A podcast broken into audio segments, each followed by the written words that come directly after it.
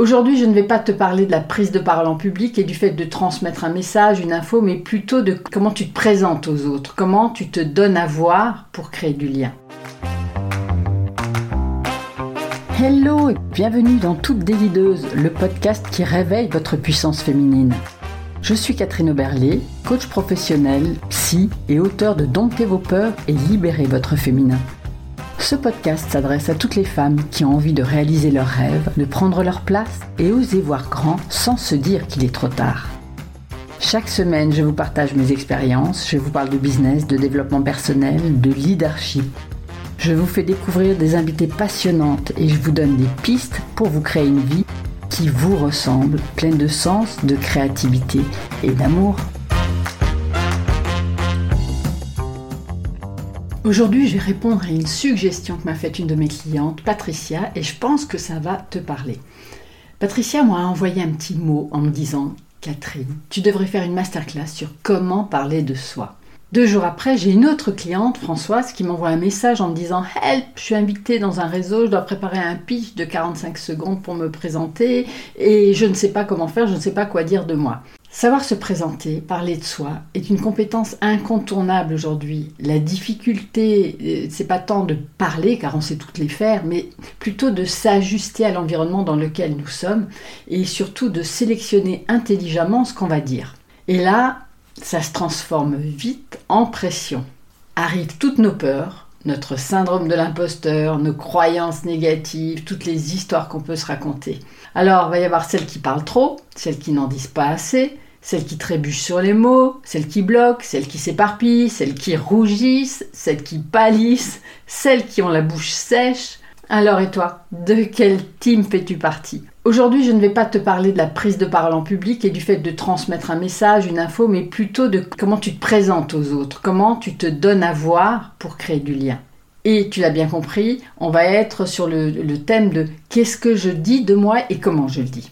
Alors le premier conseil que je donne aux personnes que j'accompagne, c'est en un, quel est le message que tu veux faire passer? En deux, quelle intention se cache derrière ce, message? Et en trois, quel est l'objectif? Et je pourrais même ajouter en quatre, bah, que veux-tu qu'ils retiennent de toi? Et ça, c'est peut-être même le plus important parler euh, devant un, auditoire, parler de soi avec aisance, c'est pas facile, ça demande de la confiance en soi, mais ça demande aussi une bonne connaissance de soi. Ça, ça veut dire connaître ses qualités, ses défauts, être en paix avec son histoire, savoir accueillir sa fragilité, ne pas avoir peur de se montrer dans sa vulnérabilité. Et surtout, surtout, c'est être clair avec ce qu'on est prête à montrer de soi, à dévoiler et, vraiment savoir, avoir conscience de ce qui doit rester dans la sphère de l'intime, du privé, et ce qu'on est prête à montrer. Je vois trop de personnes aujourd'hui qui, sous prétexte de parler de soi, euh, de, se montrer, que ce soit sur les réseaux ou ailleurs, pour créer du lien avec les autres, se donnent en pâture en fait, s'exposent et sont vraiment à la limite de l'exhibitionnisme. Et ça, c'est pas à leur service. Donc la différence entre la mise en avant saine et l'exhibitionnisme, eh ben ça se situe au niveau de l'intention. Quelle est mon intention quand je dis ça? Pourquoi je le dis? Est-ce que ça a du sens? Est-ce que c'est au service de la situation? Est-ce que c'est à mon service? Est-ce que c'est au service de la relation qui est en train de se nouer? Mais aussi, est-ce que je me respecte quand je parle de cette situation passée?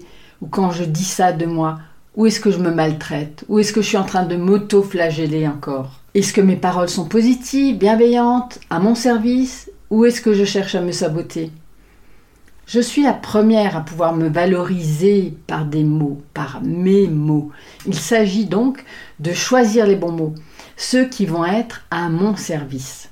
Est-ce que je mets le projecteur sur mes défauts ou sur mes qualités? Il t'est certainement déjà arrivé face à une personne de dire quelque chose de toi et de le regretter quelques secondes plus tard en te demandant Mais pourquoi j'ai dit ça? Nous avons toute euh, tendance parfois à nous auto-saboter car c'est dans cette relation avec l'autre qu'il y a quelque chose de très subtil qui se passe, d'inconscient à inconscient. Parfois nous nous positionnons comme inférieurs à l'autre et nous allons utiliser des mots qui ne nous valorisent pas. Et d'autres fois l'inverse, on va se positionner en position haute et envoyer un message de supériorité à l'autre. J'en parlais encore hier avec une de mes clientes euh, qui préparait euh, une réunion avec son DG. En fait, elle s'est rendue compte qu'en préparant cette réunion, euh, elle cherchait à montrer quelque chose d'elle qui n'était pas elle. Et en fait, elle me disait, mais c'est tout un art d'être simplement soi. Et c'est vrai. Il s'agit de ne pas chercher à prouver quoi que ce soit, de ne pas projeter nos besoins sur l'autre, de ne pas lui balancer un maximum d'informations pour le rassurer sur nos compétences c'est parfois en voulant bien faire qu'on en fait trop et qu'on va se dévaloriser sans même nous en rendre compte. J'ai une autre cliente qui systématiquement, lorsqu'elle intervenait en réunion de CODIR, mettait en avant ce qu'elle n'avait pas encore réussi à faire, les objectifs qui n'étaient pas encore atteints, les points négatifs de son équipe. Je lui ai proposé de renverser l'énergie et de mettre en avant ce qui était positif, les réussites, les résultats atteints jusqu'à présent, puis de parler de ce qui était en cours d'amélioration, dans un second temps. Vous sentez la différence? On a parfois tendance à se dévaloriser sans même nous en rendre compte, tout en pensant bien faire. Je le dis je le redis, c'est vraiment un réflexe d'auto-sabotage. Alors attention, pourquoi est-ce qu'on fait ça? Quelle est l'intention? Et surtout quel résultat ça va générer? Parce qu'en fait, au lieu d'inspirer confiance, ben, de montrer notre savoir-faire, en fait, on tombe dans une sorte de plainte. Et c'est une erreur que je connais bien pour l'avoir si souvent commise quand j'étais manager. Je pensais que mon devoir était de dire ce qui n'allait pas. Je me croyais investi d'une mission, mais en fait, j'avais tellement le nez dans le guidon que j'oubliais de dire ce qui allait bien. J'étais un peu euh, la râleuse de service, celle qui a toujours un truc à dire, à reprocher, à dénoncer. Avec du recul, ben, je me dis que c'était pas un rôle très attrayant. Mais j'avais tellement besoin de me sentir euh, estimée, reconnue, de montrer que j'étais à la bonne place, que j'en étais capable, mais à l'époque, je n'avais aucune conscience de ce qui se passait, que c'était aussi mon histoire qui s'exprimait à travers mon comportement et que j'essayais de réparer quelque chose. Mais ça, ben, je le comprendrai bien plus tard. Donc ma proposition, c'est de mettre de la conscience sur votre façon d'agir, de parler et de vous donner à voir. Et pour ça, ben, je t'invite à apprendre à t'observer, à te connecter à ton corps, à tes sensations, j'ai deux exercices à, te proposer pour démarrer ce, travail, cette mise en conscience. Hein. Déjà, dans l'exercice numéro 1, préparer ben, différents types de pitch, de différentes longueurs. J'ai deux exercices à te proposer. Alors le premier, c'est préparer différents types de pitch, de différentes longueurs. Lorsque tu es avec un client euh, qui te connaît déjà un petit peu, ben c'est comment mettre en valeur ton savoir-faire. Qu'est-ce que tu as envie qu'il ou elle sache de toi et qui va être au service de cette relation? C'est toujours bien d'avoir euh, euh, quelques, phrases de base, quelques éléments de base et à partir de ça, ben, de tisser une conversation. Ma deuxième proposition, quand tu es plutôt avec des prospects qui ne te connaissent pas, qui ont besoin d'en savoir plus sur toi, eh bien parle de ton expérience, de ton cursus, de tes diplômes, de tes réussites, euh, de tes clients passés aussi, de témoignages que tu as eus, de tes points forts.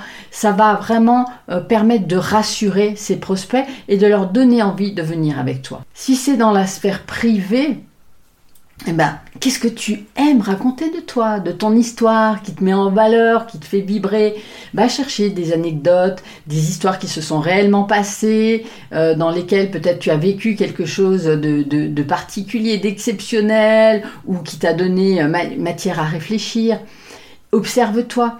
Si tu t'aperçois que tu es souvent dans la plainte ou dans le dénigrement de toi, eh ben, ajuste ton tir.